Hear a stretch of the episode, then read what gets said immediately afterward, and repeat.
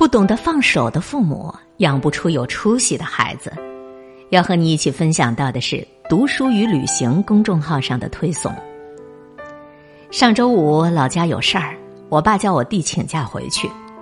中午时分，弟弟说车间主任不准假，今天晚班九点才能走。但那会儿已经没有回乡下的班车，但事出紧急必须回去。我弟就一句请不到假，一副无可奈何。后来不知怎么的，按时回到了家。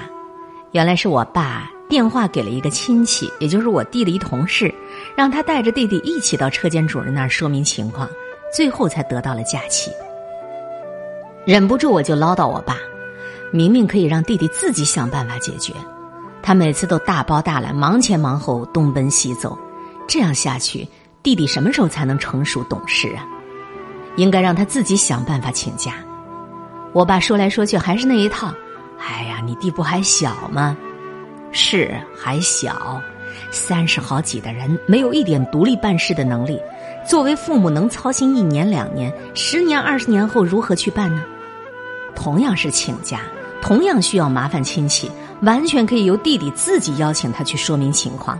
即便他想不出这方法，作为父母应该是教他方法，而不是代劳。养孩子。这就是一个渐行渐远、慢慢放手的过程，但我们身边很多父母却不这么认为。青春期不许早恋，上大学孩子想学文，父母偏说学理好；进入社会，孩子想做这个，父母让做那个。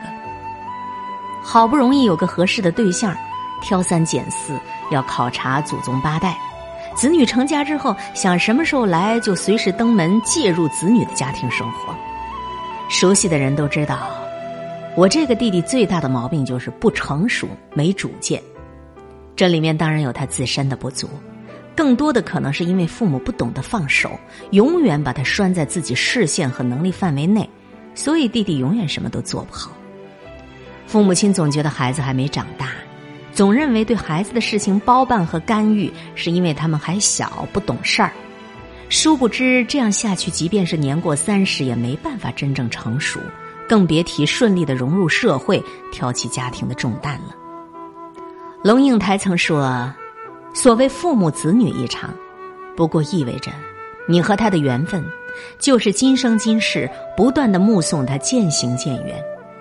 你站在路的这一端，看着他渐渐消失在小路转弯的地方，然后。”他用背影默默的告诉你，不必追。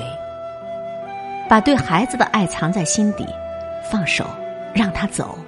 成长是孩子分内的事儿。有一个做心理咨询的朋友，他说过一个故事，说一个六十多岁的老太太，儿子都快四十岁了，独生子，大专毕业就没有认真上班过，进厂子嫌晚班累。当保安嫌工资低，跑出租嫌来钱慢，几年下来手上空空如也，赚的还不够自己花，怎么办？只能靠父母了，吃住都靠父母。很普通的双职工家庭就这样的情况，还将一辈子的积蓄全拿出来给儿子买了一套两居室，帮他张罗对象，最终将媳妇儿娶进门。原以为这下该安心过日子了，谁知即便是结婚生孩子之后。这儿子仍然不长进。起初儿媳妇在超市上班，工资不高，勉强还能生活。时间久了，看儿子都这样，也不愿意出去上班了。老太太每天做好一日三餐，给儿子家送饭。一来二去，年纪越来越大，做饭送饭不知哪天是个头。于是问我朋友：“这样下去怎么办呢？”朋友也好奇了，问老太太：“哎，您不送饭会怎么样啊？”老太太说：“那我要不送饭，他们就会去叫外卖吃快餐，糊弄一顿是一顿。但是这样没营养，孩子可怎么办呢？”原来在儿子结婚之前，就经常玩游戏废寝忘食，老太太就将饭菜啊都送到房间电脑桌前。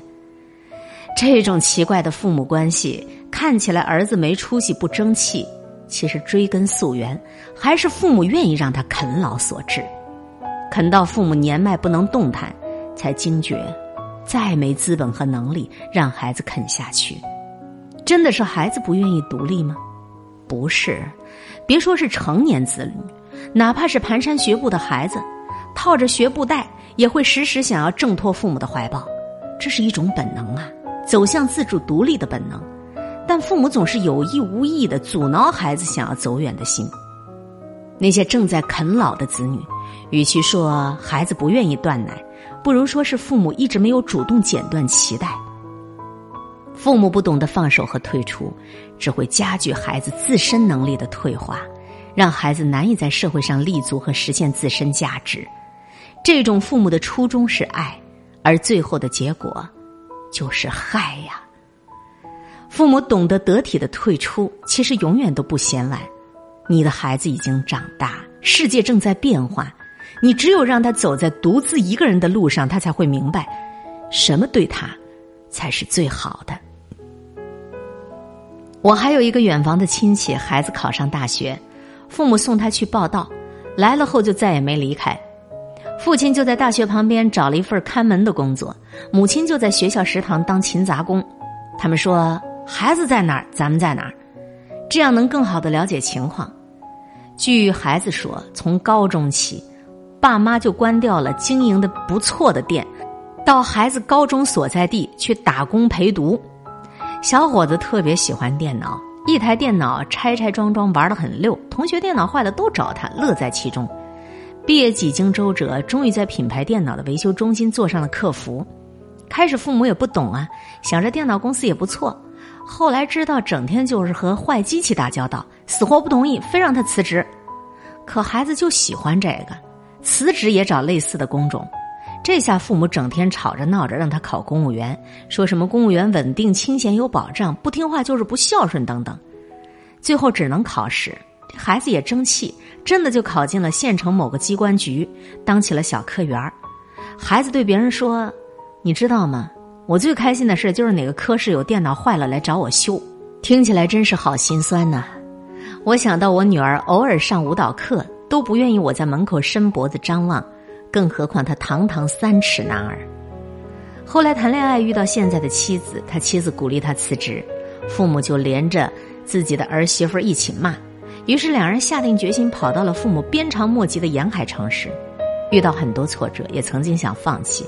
但心里一直明白目标是什么，从最底层做起，一步一步熬到今天，终于拥有了两家电脑销售门店。他说：“虽然这个行业现在赚不了大钱，但有压力才有动力，比起温水煮青蛙的日子好太多。因为离家远，对父母有愧疚，但如果可以选择，还是会离开，因为父母不懂得放手，只能自己狠心了。父母都在逐渐的年长，看到孩子一家过得还不错。”也不再提当年，这好比一棵树，想要长成顶天立地的栋梁之才，必须要有自己独享的土壤和空间。父母这棵大树，如果一直帮着孩子遮风挡雨，小树虽然可以少受风霜雨雪，但一定会缺少阳光照耀。怎样才能够长得结实挺壮呢？父母不顾及孩子的感受，执意照顾到底，说是爱，其实是枷锁呀。看过一个访谈节目，金星问孟非说：“假如你女儿谈了一个男朋友，你一点都不喜欢他，怎么办呢？”孟非说：“那就少来往呗。”孟非说的很淡定，他没有说会跟女儿交流一下对方如何不好。他的态度是虽然不认可孩子的选择，但是尊重他的选择。然后接下来的节目里，他说：“上一代人对下一代人介入的越深，你的子女的幸福可能性就越低。”我非常同意这个看法。任何一个家庭，当父母之爱凌驾于一切关系之上，那么这个家跟孩子离完蛋儿就不远了。父母爱孩子，支配孩子，孩子想发展，因为角度不同，会让家庭关系失去平衡，总有一方会受到伤害。父母之于孩子，界限感是非常重要的。面对你逐渐长大的孩子，你要懂得进退。